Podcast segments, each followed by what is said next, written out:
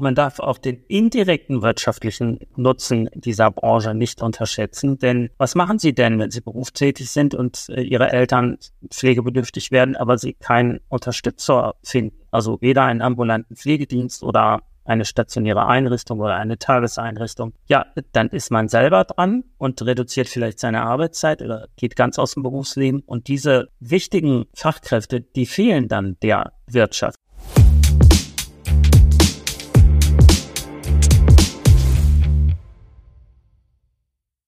Herzlich willkommen bei Pflege Digital, dem Digital-Podcast für die Pflegebranche. Ich habe heute Andreas Wedeking zu Gast. Er ist Geschäftsführer des Verbands Katholischer Altenhilfe in Deutschland, kurz VKAD. Und ich freue mich sehr, dass er sich die Zeit genommen hat, heute hier im Podcast über Digitalisierung, Pflege, den VKAD selbst zu sprechen. Da gibt es ja auch äh, ein Positionspapier, was vor einigen Jahren herausgekommen ist, worüber wir auch mal sprechen werden. Und ja, aber als allererstes mal guten Tag, Herr Wedeking. Ja, guten Tag. Bevor wir ins Thema Digitalisierung und in die Fachlichkeit einsteigen, vielleicht einmal kurz äh, eine Vorstellungsrunde. Wäre es möglich, dass Sie einmal uns erzählen, was Sie ja, vor dem VKAD gemacht haben und was Sie eigentlich in Ihrer Position als Geschäftsführer da heute tun. Ja, sehr gerne. Also, ähm, bevor ich nach Berlin gegangen bin, um die Geschäftsführung des VKADs zu übernehmen, ähm, war ich in Nordrhein-Westfalen im ländlichen Bereich beheimatet. Und ähm, meinen Beruf erlernt habe ich damals in der Jugendhilfe, habe anschließend Wohngruppen ähm, in der Jugendhilfe geleitet äh, so etwa knappe zehn Jahre lang. Dann bin ich in die ähm, Eingliederungshilfe gewechselt, dort auch in Leitungspositionen, Heimleitung. Ähm, später nannte man das ähm, Einrichtungsleitung. Da wurde ich immer gefragt, ob ich mit Möbeln arbeite. Die war nicht so.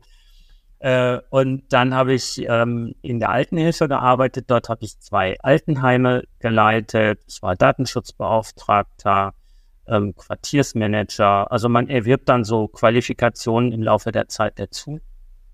Mediator in der Pflege gehört dazu. Und äh, schlussendlich gab es dann die Stellenausschreibung für den VKAD. Ähm, und was mich besonders angesprochen hat, war eben das pflegepolitische Lobbying. Äh, das habe ich nämlich als Heimleiter, äh, ja, sage ich mal, immer schwer vermisst oder schwer verstanden, warum Gesetze so gemacht werden, wie sie gemacht werden. Und ähm, hat mich beworben und der VKD hat meine Vita für gut befunden und mich dann genommen. Und ich bin froh, diesen Schritt gegangen zu sein, weil das finde ich eine sehr wichtige Botschaft, äh, die sich nicht nur auf Pflege bezieht, aber jetzt heute sprechen wir über Pflege. Man kann politisch was verändern. Das sieht zwar an der Basis oft nicht so aus, aber wir konnten schon viele Gesetze, Gesetzesentwürfe positiv beeinflussen und ähm, ja, äh, Besserungen einarbeiten, wenn, wenn man auch mit dem Ergebnis nicht immer ganz zufrieden ist. Das ja. funktioniert besonders gut, wenn wir gute Beispiele aus der Basis haben, also zum Beispiel aus unserer Mitgliedschaft, äh, weil die Politik muss eigentlich wissen, was verursachen unsere Verordnungen und Gesetze eigentlich in der Basis.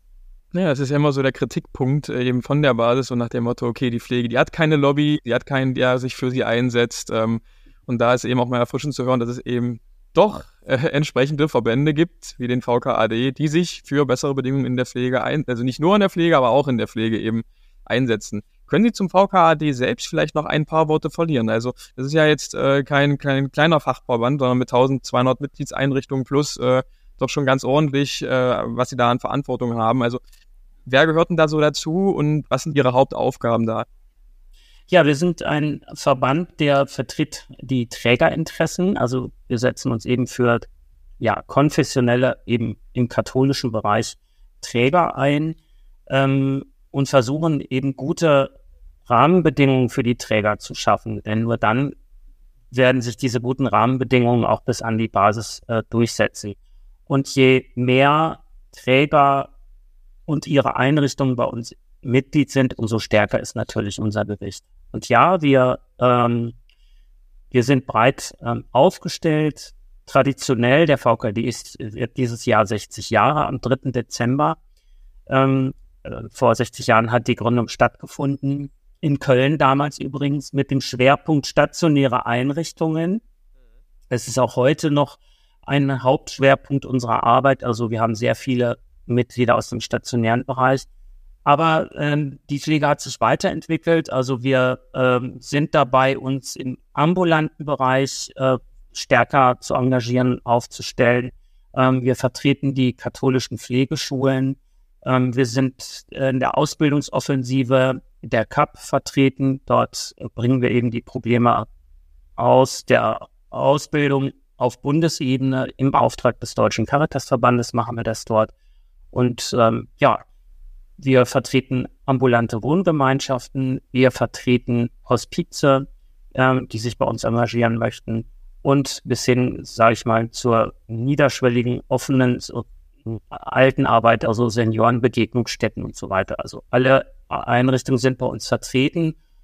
Sie können sich auch selber bei uns engagieren. Wir haben verschiedene Fachbeiräte, die unseren Vorstand fachlich unterstützen. Ähm, die werden, äh, können an Stellungnahmen beteiligt werden. Äh, die können sich zu Fachthemen äh, einarbeiten. Das kann weder ein Vorstand noch eine Geschäftsstelle komplett alleine machen. Und da, das ist eben unser Ausdruck der Partizipation in die Mitgliedschaft über weitere Projekt- oder Arbeitsgruppen ähm, hinaus. Sie haben vor einigen Jahren im Kontext, ähm, ich sag mal, eines Bündnisses, nämlich des Verbändebündnisses Digitalisierung in der Pflege, wie ich schon angekündigt habe, ein Positionspapier, ich sag mal, zu einer nationalen Strategie für die Digitalisierung eben in der Pflege mit veröffentlicht. Jetzt logischerweise nicht, nicht, nicht alleine, aber sie waren Teil davon. Und da sind äh, einige ähm, ganz interessante Punkte drinne, die auch heute noch ja eigentlich aktueller als je zuvor sind, ehrlich gesagt. Also das Positionspapier geht den strategischen Rahmen ein, es geht auf den technischen, auf den rechtlichen Rahmen ein und es geht auch auf den finanziellen Rahmen ein. Und an ein paar Punkten würde ich mich jetzt gerne mal mit Ihnen dort ähm, langhangeln.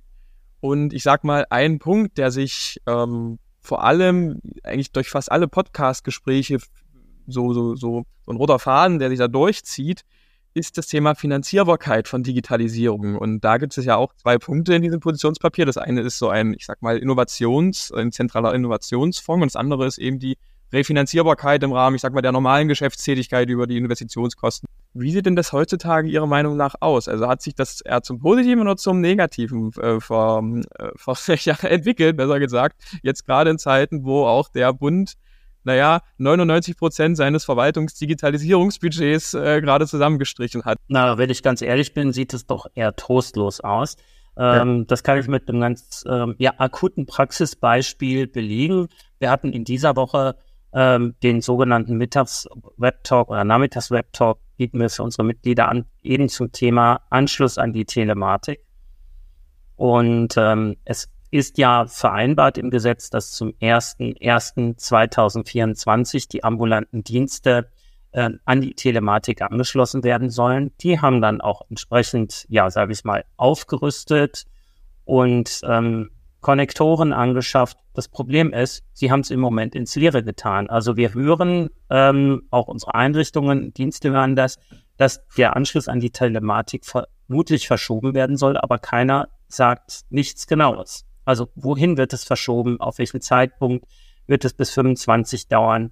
Ähm, weil nicht alle Akteure offensichtlich auch bereit sind, so schnell sich darauf einzustellen. Und was da problematisch ist, um diesen ähm, Anschluss vollziehen zu können, sind Konnektoren anzuschaffen.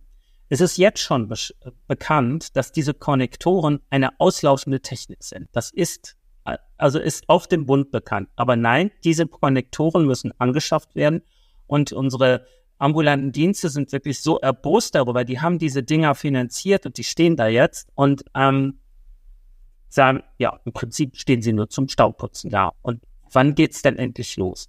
Und wenn man am 1.1.24 starten will, dann muss man eigentlich vorher auch schon entsprechende Informationen loswerden an die Träger, damit sie ihre Dienste entsprechend vorbereiten können. Und das finde ich sehr bedauerlich. Probleme kann es immer geben, aber man muss besser kommunizieren, damit man die Leute auch weiter mitnimmt. Irgendwann nehmen die das Ganze nicht mehr ernst und dann machen sie nichts mehr mit. Und dann haben wir wirklich das weil dann tätigt keiner mehr diese Investitionen, die dann gegebenenfalls nötig sind, um Digitalisierung in den Einrichtungen, in den ambulanten Diensten und so weiter voranzutreiben. Und das ist natürlich ein Szenario, das möchte ich mir dann in den nächsten 10, 20 Jahren ehrlich gesagt nicht ausmalen.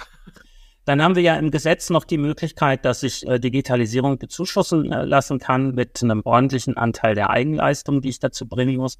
Aber diese Summen sind durchweg alle zu niedrig, weil man muss einfach ganz klar machen, alles äh, oder wissen, alles, was nicht refinanziert ist, wird auf die Kosten für die pflegebedürftigen Menschen umgelegt. Ja, es ist ja nicht so, dass die Träger äh, Gewinnmargen haben, ähm, wo sie große Rücklagen bilden könnten, aus denen sie jetzt zum Beispiel eine Digitalisierung finanzieren können.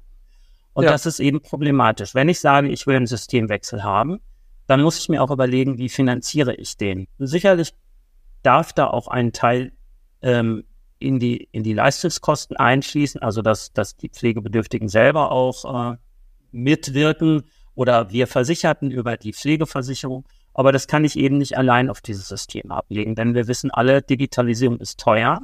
Ja. Und es ist nicht mit, damit getan, ein paar Geräte aufzustellen. Ich muss Mitarbeiter schulen, ich muss die Curricula in der Ausbildung verändern, äh, damit die Menschen darauf vorbereitet sind, wie kann man Digitalisierung auch sinnbringend umsetzen. Es sind viele, viele ethische Fragen noch zu klären, ähm, denn nicht jeder möchte mal telemedizinisch oder telepflegerisch behandelt werden. Also äh, wie gehen wir mit dem Recht der Selbstbestimmung der Patientinnen oder der Bewohner und Bewohnerinnen um? Also eine Menge offene Fragen, ja, Sie hatten die Digitalförderung, den Digitalzuschuss, das sind ja diese 40 Prozent quasi, maximal 12.000 Euro, äh, die Sie da, glaube ich, ansprechen. Ja. Naja, ich meine, die Realität ist, äh, bei den allermeisten Einrichtungen gehen diese 12.000 Euro halt schon für die ersten Softwarelizenzen äh, für die Pflegedokumentation drauf. da ist dann an, an WLAN und neue Arbeitsplätze und Schulungen gar nicht mehr zu denken, ehrlich gesagt. Und ja, das ist so ein Tropfen auf dem heißen Stein, wenn dann wirklich auch in einem Altbau das WLAN hinzukommen muss und noch die Telematikinfrastruktur auch noch angeschlossen werden muss und so weiter und so fort. Also ich kann verstehen, dass da der Frust groß ist und dass dann auch jede Investition, wie zum Beispiel Konnektoren, die dann eben auf einmal doch nicht zur Anwendung kommt, äh, den Frust ungemein erhöht und auch die Belastung, die finanzielle Belastung eben der Pflegebedürftigen auch erhöht. Das kann es natürlich nicht sein. Würden Sie sagen, die Finanzierung ist die einzige Hürde bei der Digitalisierung in der Pflege oder sehen Sie da noch, ähm, Ethik hatten Sie ja gerade schon angesprochen, würde ich gerne später auch nochmal drauf eingehen, aber sehen Sie noch andere große Punkte, die auch im Positionspapier genannt wurden, die da vorangebracht werden müssen? Naja, also die Infrastruktur. Wir haben ja noch ja. nicht äh, eine flächendeckende In Infrastruktur. Äh, jeder, der mal eine Reise nach Skandinavien, die skandinavischen Länder gemacht hat und da irgendwie tief in den Wäldern unterwegs ist, wird sich wundern, dass er da immer noch Internetempfang, Handyempfang hat. Das, das haben wir hier in Deutschland nicht. Und äh, gerade im ländlichen Bereich haben wir die Probleme, dass wir dort Einrichtungen haben, die nicht vernünftig angebunden sind. Also selbst wenn ich dann auf WLAN umrüsten will, ist es schwierig. Oder wir haben einen hohen Altbaubestand in, in Pflegeeinrichtungen. Also wenn ich da WLAN einrichte, muss ich Unmengen von Geräten und Leitungen verlegen, damit ich überhaupt dann entsprechenden WLAN-Empfang habe. Und das sind Kosten, die gehen schnell über die 100.000. Ähm, ja. Das ist also, ja. das ist ein Problem, die Infrastruktur. Ähm, und ich sehe so, dann sehe ich den Datenschutz als nächstes Problem, obwohl ich ja selber Datenschützer war, ist, das ist sehr wichtig, insbesondere die Gesundheitsdaten einem ganz besonderen Schutz zu unterziehen. Aber wir haben so strenge Datenschutzgesetze, ähm, die verhindern auch viel an Innovationen in diesem Bereich. Und da müssen wir eigentlich dahin kommen, erstmal offen darüber nachzudenken und dann auch zu schauen, bevor wir das jetzt hier scharf schalten, wie schützen wir dann die Daten? Äh, oder die, die, ja, die Daten, die hin und her geschickt werden oder wo sie abgelegt werden, dass da eben nicht Unbefugte drauf zu. Ja, ja, das sehe ich auch so. Also gerade wir im Hauptjob sozusagen bin ich ja auch Technologiegründer.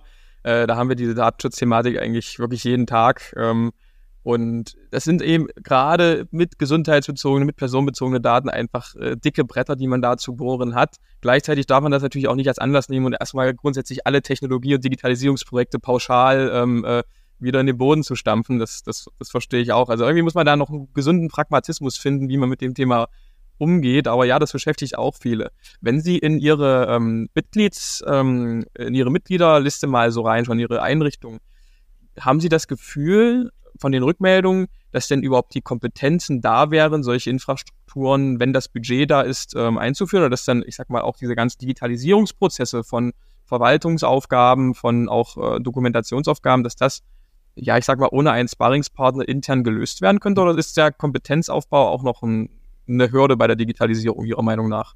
Also die einzige Hürde wäre dann der Zeitfaktor. Ähm, es wird ja vielerorten schon äh, digital, in Teilen digital gearbeitet. Also Dokumentationssysteme sind digitalisiert und ähm, da werden Mitarbeiter dann Schritt für Schritt rangeführt und mit neuen Technologien, die dann anzuwenden sind, ist es ähm, genauso. Ich bin da auch nicht so hoffnungslos, weil die Menschen wenden digitale Tools im privaten Bereich ja unfänglich an. Es wird mit dem Handy gebucht, äh, bezahlt, ähm, Daten hin und her geschickt. Also da wird ja vielfach, vielfach mit äh, gearbeitet. Ähm, und das muss ich eigentlich jetzt in einen gesicherten beruflichen Kontext übertragen. Und, und diese, diese Erkenntnis, dass ich im beruflichen Kontext natürlich anders mit digitalen Tools und Daten umzugehen habe, als ich das im privaten Bereich tue. Ähm, ich glaube, das ist so der, die, die, die größte Arbeit, das äh, wirklich in den Köpfen zu verankern und die Angst davor zu verlieren, etwas falsch zu machen oder, oh, jetzt habe ich hier was verkehrt abgeschickt, weil es sind eigentlich immer ausreichend Sicherungssysteme da, äh, bevor da wirklich Fehler passieren. Hm. Wenn man jetzt so grundsätzlich auf das Positionspapier und auf die Zeit, die seitdem vergangen ist, ähm, zurückschauen, sind Sie denn, also Finanzierung hatten wir ja schon angesprochen, dass das ein schwieriges äh, Thema ist, leider jetzt gerade, wie gesagt, in aktuellen Zeiten. Aber würden Sie denn ansonsten sagen, ähm, dass sich seitdem viel getan hat sind Sie zufrieden mit dem Fortschritt der Digitalisierung in der Pflege seitdem? Nein, wir sind nicht zufrieden. Also was wir sehr gut finden, dass überhaupt dieser Begriff Kompetenzzentrum zur Digitalisierung in der Pflege, dass der tatsächlich im Projekt Eingang gefunden hat und ähm, leider ist es falsch angesiedelt. Wir hatten vorgeschlagen, das an neutraler Stelle anzusiedeln. Und jetzt ist es eben beim GKV angesiedelt. Jetzt müssen wir schauen, was wir daraus machen. Dieses Kompetenzzentrum ist nun zu besetzen. Da haben wir noch nicht zugehört. Wir sind aber, also von unserer Seite sind wir im Kontakt mit dem BMG und fordern auch weiter Partizipation und echte Beteiligung ein. Also nicht nur, dass man sich mal anhört, was wir zu sagen haben, sondern dass man auch darüber berät, wie setzen wir es denn jetzt wirklich um. Äh. Und dafür finde ich, ist so ein Bündnis auch genau der richtige Ansprechpartner, weil da keine Einzelinteressen vertreten werden, sondern weil es darum geht, wie kann man die Pflege vernünftig digitalisieren und auch breit gedacht. Also nicht nur der Krankenhausbereich, sondern eben auch die Langzeitpflege, also Akut- und Langzeitpflege. Naja, also es, es kann, halt nicht sein, dass man immer nur über die stationären Einrichtungen oder ambulant nachdenkt, sondern ich glaube, das Ökosystem an sich muss äh, betrachtet werden. Denn ich glaube, was viele auch draußen dieser ganzen äh, Kostenkürzungsdiskussion äh, vergessen ist, dass die Pflege oder generell der Gesundheitssektor kein reiner Kostenfaktor in so einer Volkswirtschaft ist, sondern dass da eben noch eine ganze Menge an, an Wirtschaftsleistungen und aber auch an einem, ja, wie soll ich sagen, an einer, an einer äh, Verpflichtung der gegenüber der schwächeren Menschen unserer Gesellschaft ist. Also gerade vor dem Hintergrund finde ich das eh immer ein bisschen äh, brenzlig, wenn dann wirklich jetzt im Bundeshaushalt da wirklich Millionen und Milliarden gerade bei dem Thema eingespart werden. Ja, man darf also den, den auch man darf auch den indirekten wirtschaftlichen äh, Nutzen dieser Branche nicht unterschätzen, denn was machen Sie denn, wenn Sie berufstätig sind und äh, Ihre Eltern pflegebedürftig werden, aber Sie keinen Unterstützer finden? Also weder einen ambulanten Pflegedienst oder eine stationäre Einrichtung oder eine Tageseinrichtung. Ja, dann ist man selber dran und reduziert vielleicht seine Arbeitszeit oder geht ganz aus dem Berufsleben. Und diese wichtigen Fachkräfte, die fehlen dann der Wirtschaft. Es arbeiten ja eben die Leute nicht nur in der Pflege so. Und das gleiche Problem haben wir ja auch zu Beginn des Lebens ja. mit der Kinderbetreuung. Wir haben da zwar seit zehn Jahren die gesetzliche äh, Verpflichtung ähm, oder die Verpflichtung des Gesetzgebers bekommen, äh, dass Betreuungsplätze für Kinder einzurichten sind. Aber wir sehen ja jetzt schon, wie schwierig das ist, das durchzuhalten.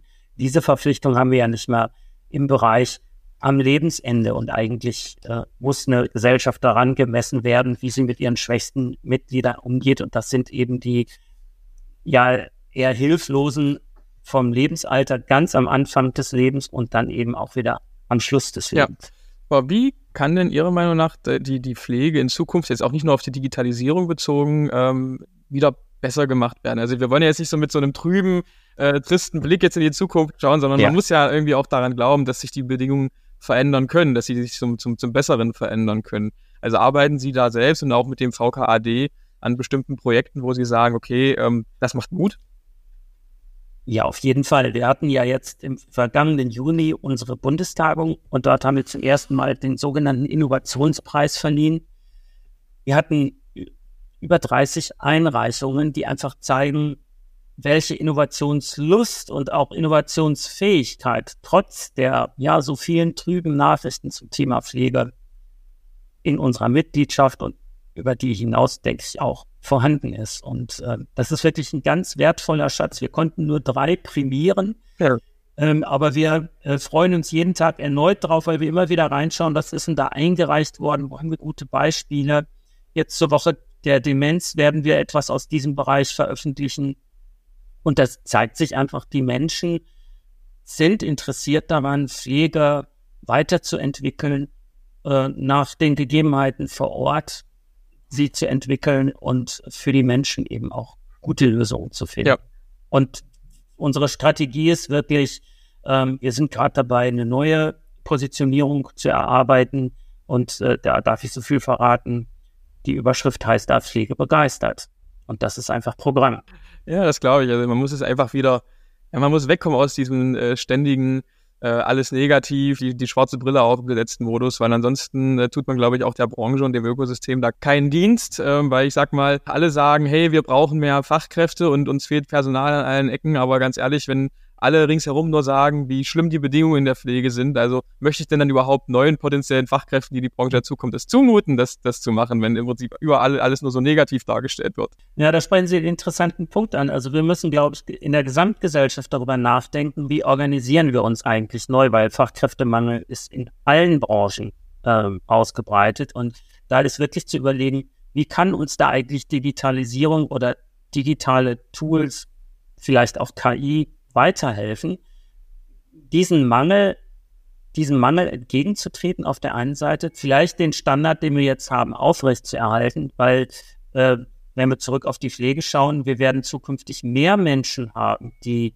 ähm, Begleitung im Alter notwendig haben, aber auf jeden Fall weniger, die das tun können. Und das ja. hat äh, einfach, das hat mit der Demografie zu tun und natürlich auch mit den mit der Konkurrenz der anderen interessanten ähm, Ausbildungsbereiche oder Arbeitsbereiche auch. Und ähm, ja, da müssen wir einfach schauen, wie kann man jetzt die Digitalisierung sinnvoll einbinden, weiterhin eine gute Versorgung ähm, den Menschen anzubieten. Und da ist ein Umdenken notwendig. Ich habe da manchmal das Gefühl, dass auch den Einrichtungen an der Basis so ein bisschen eine Blaupause fehlt, eigentlich an welchen Stellen sie anfangen können, äh, wo sie dann äh, wirklich große Hebel schon am Anfang ziehen können, um mehr Zeit für ihre Fachkräfte, aber auch Verwaltungskräfte zum Beispiel freizuschaufeln durch sinnvolle Digitalisierung. Ich meine, viele Lösungen gibt es schon, waren auch hier schon im Podcast, also beispielsweise Lösung für die äh, Sprachdokumentation, dass man da eben nicht mehr alles eintippen muss, sondern dass man ins Handy reinspricht, dann nochmal eine Übersicht bekommt. Und eine KI lernt eben mit, okay, was sind denn so die Sprachmuster, wie, wie arbeitet die Person generell und synchronisiert das dann auf Knopfdruck in die, in die Akte rein. Ja, das würde ich mir, glaube ich, manchmal wünschen, dass nicht in jeder Einrichtung wieder von Null begonnen wird mit diesen ganzen Themen, sondern dass es wie eine Art Blaupause gibt. Ich weiß nicht, gibt es sowas beim VKAD, dass sie, ich sag mal, so, so Digitalisierungshilfen zum Beispiel ihren Mitglied, Mitgliedern bereitstellen? Oder ist sowas vielleicht angedacht in Zukunft? Also als Verband sind wir pflegepolitisch tätig und wir greifen nicht in die unternehmerischen Entscheidungen unserer Mitglieder ein. Also wenn uns jemand um Rat fragt, äh, wir vernetzen, wir bieten Webtalks zu bestimmten Fachthemen an. Wenn wir sehen, ah, da gibt es ein Thema, äh, das brennt uns allen unter den Nägeln, dann greifen wir das natürlich auch entsprechend fachlich auf. Ähm, ich glaube gar nicht, dass das Thema Digitalisierung so ein grundsätzlich schwieriges in den Einrichtungen ist. Ähm, das Problem ist die Sorge davor, macht uns das letzten Endes nicht noch mehr Arbeit. Mhm. Wir haben das Problem, dass wir vom Gesetzes wegen haben unsere Träger zu wenig Freiheit, ähm, ein gutes Produkt Pflege zu produzieren. Also es ist, es ist vollkommen richtig, dass die, äh, ähm, die Pflegekassen, ähm, der Gesetzgeber verlangt, Pflege muss qualitativ gut sein und das muss auch überprüft werden. Das, das stellt keiner in Frage. Ja. Nur den Weg, wie ich zur guten Pflege komme. Der muss eigentlich den Trägern überlassen bleiben und das Vertrauen muss zurückgewonnen, zurückkommen in die, in die Branche, dass man sagt, wenn hier ein Träger Pflege anbietet und sich um Menschen kümmert, dann vertraue ich grundsätzlich, dass er das auch ordentlich Und ich muss nicht jeden einzelnen Schritt, nicht jedes Wort in der Dokumentation kontrollieren, sondern ich gehe vielleicht zu den Menschen, die die Pfleger äh, empfangen und spreche mal mit denen. Sag mal, Mensch, wie geht es dir denn? Alles andere kann ich aus Arztakten ersehen. Ähm, ich, ich sehe doch den Gesamtzustand des Menschen. Und daran kann ich ablesen, geht es dem Menschen eigentlich in dieser Einrichtung gut oder geht es ihm nicht gut. Und man könnte vieles dieser Bürokratie und der Kontrollmechanismen, die es gibt, runterfahren. Und das würde viel Potenzial und Kreativität bei den Mitarbeitenden, übrigens nicht nur bei der Pflege, sondern auch den unterstützenden äh, Professionen, ich spricht da auch gerne von pflegefernen äh, äh, Professionen. Äh, ich meine da so zum Beispiel die Verwaltungsmitarbeitenden, die ganz viel im Bereich Beratung tätig sind. Ich spreche die Hauswirtschaft an. Essen hält Leib und Seele zusammen ja. und ist oft ein riesengroßes Thema in den Einrichtungen. Ähm, aber auch so Bereiche wie Haustechnik, Gärtner und so weiter. Also da gibt es äh, Reinigung. Sozialdienst, also da, ja. da müssten wir viel mehr im Gesamtprozess nutzen können, um dann am Ende zu sagen, diese Person ist gut gepflegt. ja, ja, ja. Ja, da kann man nur ein bisschen auf, auf regulatorische Innovation, glaube ich, hoffen an der Stelle, dass sich da in den kommenden Jahren was ändert. Eigentlich, es muss sich halt was ändern, weil ja, nur so weitergehen wird es wahrscheinlich nicht. Wir hatten am Anfang schon noch mal kurz ähm, über das Thema Ethik, äh, wir hatten auch über das Thema KI zum Beispiel ähm, gesprochen und ich weiß, als Verband der katholischen Altenhilfe in Deutschland ist Ihnen das Thema Ethik und Technologie halt auch äh, ja sehr am Herzen gelegen. Jetzt zum Abschluss würde ich gerne darauf nochmal zurückkommen. Also gerade in den letzten Monaten hat sich da auf der Technologieseite ja, ja haben sich ja unglaubliche Potenziale gezeigt mit ChatGPT, mit äh, generell, ich sag mal, diesen ganzen Modellen, ähm, die künstliche Intelligenz zum ersten Mal wirklich dem Endnutzer ja, zur Verfügung stellen, dass man das wirklich mal äh, auch nutzen kann.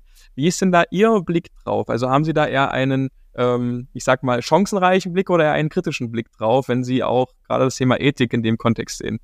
Ich muss bei den ganzen äh, Themen eigentlich die Menschen immer mitnehmen. Ich habe mir schon vor zehn Jahren in Hamburg so ein intelligentes Pflegezimmer angeguckt. Also wirklich eine super interessante Geschichte, was da alles mit ähm, ja, Computertechnik gesteuert wird, wo Informationen zur Unterstützung weitergeleitet werden und so weiter. Was ich total gut finde, die haben dann einen Feldversuch gemacht. Die haben dann 65, 75 und 85-jährige Personen für eine bestimmte Zeit in diesen Wohnungen wohnen lassen und haben die das dann alle ausprobieren lassen. Alle Anwendungen waren scharf geschaltet. Und dann haben die gefragt, so, wie seid ihr damit zurechtgekommen? Wie war das für euch? Und das war ganz unterschiedlich, was die so gut befunden haben. Der eine hat, fand es gut, dass sich auch der Wäschekorb meldete, wenn er abgeholt werden will. Äh, der nächste fand gut, wenn er zu lange auf Toilette saß und dann äh, geht es ihnen noch gut, sondern Nachfrage ja. kam ähm, und so weiter aber äh, äh, oder es waren Küchenschränke, die runterfahren, äh, es waren Beleuchtungssysteme, die angehen, es waren, äh, naja, ich sag mal so, Kacheln, die ich antippen kann auf einem PC und dann bin ich mit meinen Kindern verbunden oder Freunden. Alle haben gesagt, es sind viele vernünftige Anwendungen drin, aber wir wollen nicht von vorne bis hinten kontrolliert sein. Ja. Ich will auch mal machen können, was ich will. Ich will einfach mal eine Stunde auf der Toilette sitzen und nebenbei eine Zeitschrift lesen. Also da gibt es ja die ungewöhnlichsten Lebensgewohnheiten bei den Menschen. Ja. Und das, das technisch alles abzubilden, dass es hier sich nicht um eine Gefahrensituation, sondern einfach um interessante Gewohnheiten handelt, das ist schwierig. Und deswegen ist es so wichtig, die Menschen von Anfang an mitzunehmen und zu sagen, hier, das ist eine technische Lösung, probier die mal aus und willst du die für dich in Anwendung sehen und wenn nicht, dann ist das auch kein Problem. Also diese Freiheit muss gehen. Dann dann, äh, also ist es ja auch zum Beispiel keiner gezwungen, WhatsApp zu nutzen. Aber diese App ist so benutzerfreundlich, darum nutzen sie alle. Trotz der Gefahren, so, äh, was, was, was gibt man da für Daten weiter und sie machen das alle. Und diese Freiheit muss eigentlich auch bei sämtlichen Weiterentwicklungen der Technologie und IT äh, Berücksichtigung finden. Ich glaube, dann kommen wir ganz gut voran. Ja, sehe ich auch so. Also vielen lieben Dank für die offenen Einblicke, für die offenen Worte und auch ich sag mal, das zukunftsgerichtete Bild, das Sie eben für die Pflege vertreten, nicht nur für die Pflege, sondern generell für alle Ihre Mitgliedseinrichtungen. Ich bedanke mich für Ihre Zeit, Herr Weleking, und hoffe, man hört sich mal wieder. Sehr gerne. Dankeschön.